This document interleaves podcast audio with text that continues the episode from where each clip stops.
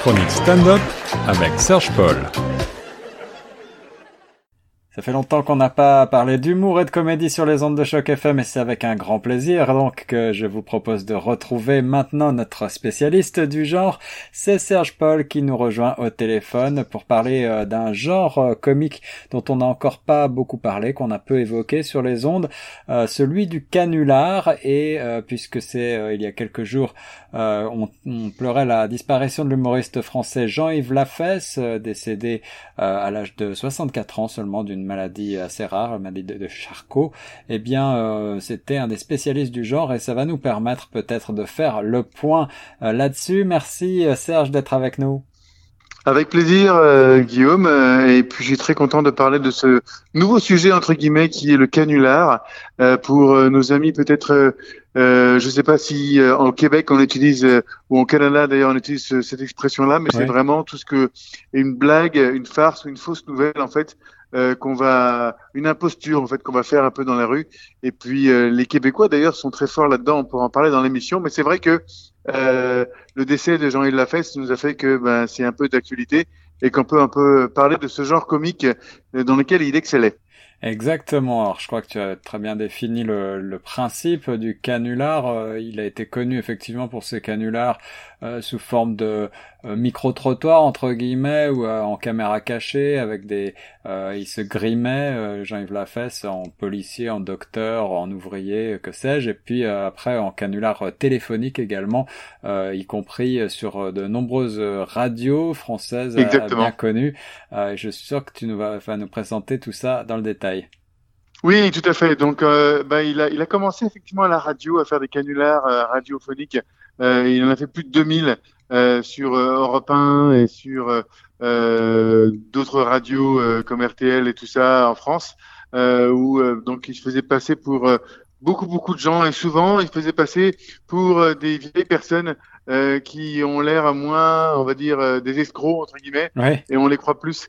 Euh, donc il y a beaucoup de personnages un peu de vieilles personnes qui l'utilisaient et qui par la suite ben, faisaient le canular et c'était enregistré puis c'était passé à la radio. Alors c'est ça, il, se, il se grimait, je le disais physiquement, mais aussi il prenait des voix et puis il a même créé des, des personnages qui étaient devenus un peu récurrents, je crois. Oui, tout à fait. Il y a Madame Ledoux qui revenait très très souvent. Euh, et puis euh, souvent, euh, de par son succès, il est passé à la télévision après, où il faisait vraiment des canulars en face à face avec des gens dans la rue. il y en a un que j'adore, moi, euh, c'est très visuel, donc on pourra pas, pas, pas, le passer, mais je vais vous le décrire un petit peu. Il fait semblant d'être aveugle et il arrive devant un policier et puis lui dit "Excusez-moi, monsieur, je suis non voyant, euh, je cherche de la drogue. Est-ce que vous pouvez m'aider et, et, et, donc c'est le policier lui dit bah, très très gentiment parce que bon bah il voit que c'est quelqu'un d'honnête entre guillemets et lui dit euh, "C'est pas moi la bonne personne à qui il faut demander." Et donc il se déplace, il va voir ailleurs. Mais voilà, c'est ce genre d'humour euh, très euh, sur le bord entre guillemets de la légalité ou de l'égalité, sur le bord de la politesse parfois c'est un petit peu cru, euh, mais ça passe très très bien parce que bon voilà c'est c'est on, on, le connaît un peu comme ça et on le connaît dans la dérision et dans le et dans le euh, la, la, la, la, démesure euh, de son personnage.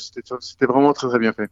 Alors plus généralement, si on revient au principe de, de l'imposture, je pense qu'on a tous fait ça, en tout cas euh, enfant, euh, peut-être au téléphone, on a tous pris un, un numéro au hasard euh, dans l'annuaire pour essayer de, de se faire passer pour quelqu'un d'autre. C'est quoi le, les ressorts comiques principaux là que, que la fesse utilisait ou qu'on peut voir peut-être ailleurs pour l'imposture? Ben, en fait, c'est intéressant euh, parce que donc on est témoin d'un piège, d'une personne qui, qui, tombe dans un piège, et donc on s'attend euh, à voir cette personne tomber euh, de façon figurative, tomber dans ce piège-là.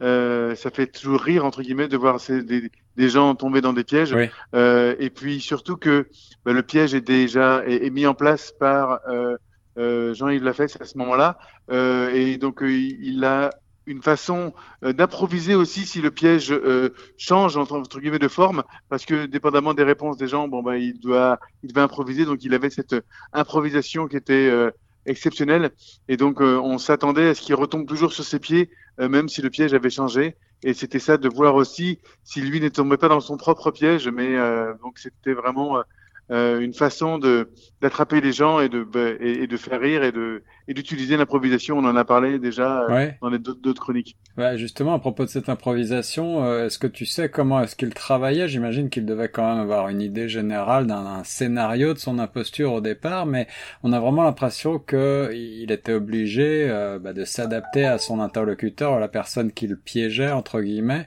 pour pour changer son discours et parfois même on, l'entend euh, euh, rire et il n'arrive plus à, finir euh, son imposture.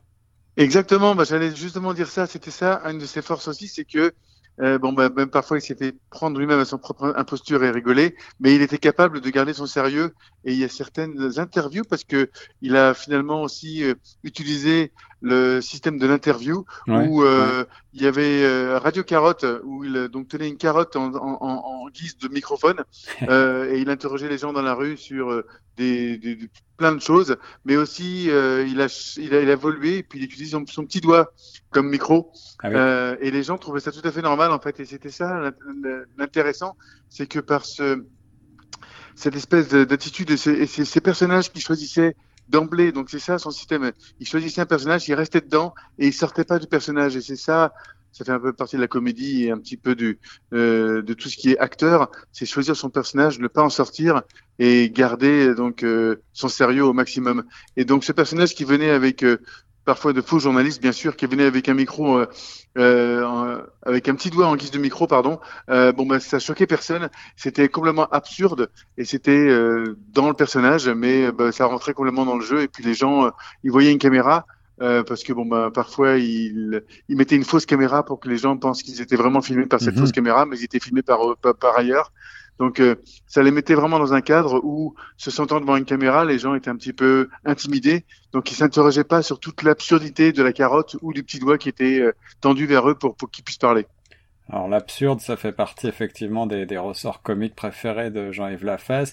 Et puis euh, tu disais tout à l'heure qu'il était parfois un peu à la limite de la, euh, soit de la légalité, soit de, de, la politesse. Il était parfois un petit peu cruel avec ses, les personnes qu'il qu'il euh, pour lesquels il se moquait. Et puis euh, il, était, il, était, un peu grinçant mais euh, il y avait quand même aussi beaucoup de bienveillance dans ses dans ses personnages et puis parfois du bon sens aussi. Est-ce que pour finir tu vas nous proposer un extrait Serge d'un d'un spectacle parce qu'il a fait aussi du spectacle ou alors d'une imposture? Oui. bah... En, en, en, fait, je voulais juste ajouter aussi que bah, il a il a fait des émules entre guillemets où il a utilisé beaucoup de choses qui s'est passé dans le passé, puisque bah, tout ce qui est euh, les euh, les gags de juste pour rire ou les émissions surprise surprise qu'on trouvait ah aussi au Québec, ah euh, qui, qui, qui piégeaient aussi des artistes. Donc ça, ça, ça, revient tout à ce système-là en fait du, du, piège entre guillemets et de le, de le, du canular comme nous on l'appelle.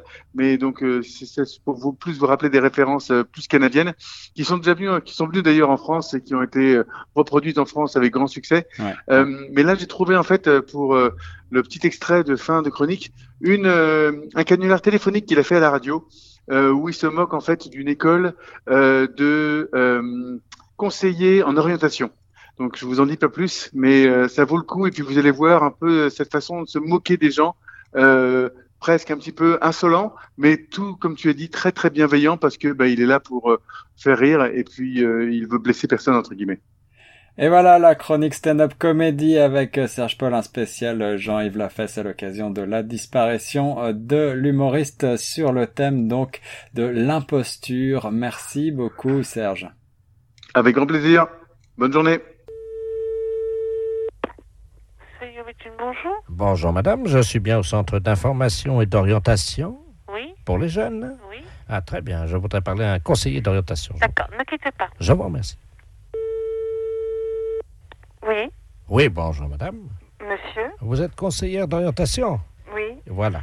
Je vous appelle, madame, parce que mon petit-fils est en terminale à Arras. À Arras Oui. Il vient de me confier son intention de devenir conseiller en orientation. Oui. Vous voyez le problème que ça nous procure à nous qui avons euh, travaillé pour élever nos enfants. Et là, d'un seul coup... Pourquoi? Qu'est-ce qu'il y a? C'est pas... Ben, tout s'effondre. Vous voyez, on avait fait... Il nous dit tout s'effondre? Oui, il nous dit. Attendez, euh, vous, vous me dites que mon métier n'est pas. oh là là, c'est assez dur ce que vous venez de me dire, monsieur. Alors, je comptais sur vous, puisque vous êtes vous-même donc conseiller en orientation, pour lui parler en tête à tête et lui expliquer évidemment que ce n'est pas Que ça n'est pas convenable. Que ça n'est pas convenable d'être conseiller Que- d'orientation Voilà, c'est ça. Ça, Donc, je vais vous- me permettre de vous le passer.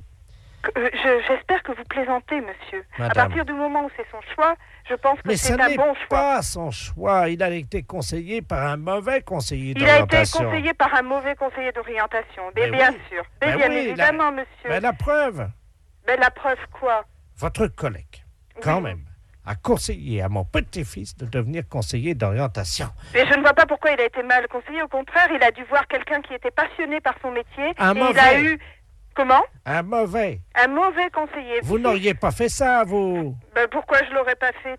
Bah. De toute façon, euh, je pense que euh, je- je- vous m'avez euh, un petit peu insulté en disant que mon métier, euh, ça vous, vous faisait effondrer. Je pense pas que je puisse déconseiller à quelqu'un d'être conseiller d'orientation. Écoutez, d'accord, j'ai compris. Combien vous voulez? Vous plaisantez? Pardon J'espère que vous plaisantez, monsieur. Non. J'espère que c'est une plaisanterie. C'est la deuxième fois, je pense, cette fois-ci que vous m'insultez. Et non, Bah, ah oui, monsieur, madame, vous demandez je suis- combien je demande. Mais je, je crois que vous plaisantez, monsieur. Madame. J'espère que vous plaisantez. On ne peut pas demander ça. à- je suis choquée. Je, je pense que, que mon ton le montre. Je suis choquée, monsieur. Bon, ben oui, mais, Ah oui, je suis profondément choquée. Bon, alors. Demandez quoi? Je je sais pas. Mais vous ne pouvez pas dire quelque chose comme ça, monsieur. Alors, écoutez, madame, euh, je, vais, je ne vais pas aller par quatre chemins. Je suis ancien douanier. Mhm. Je suis ancien douanier et je voulais que mon petit-fils s'oriente sur une filière lucrative, quelque chose qui pourrait lui Mais permettre... peut-être que c'est pas son but, monsieur. Écoutez-moi, je voulais que mon petit-fils fasse un métier d'avenir.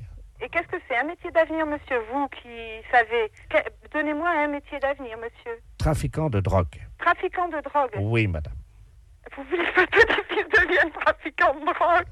Je pense que vous plaisantez.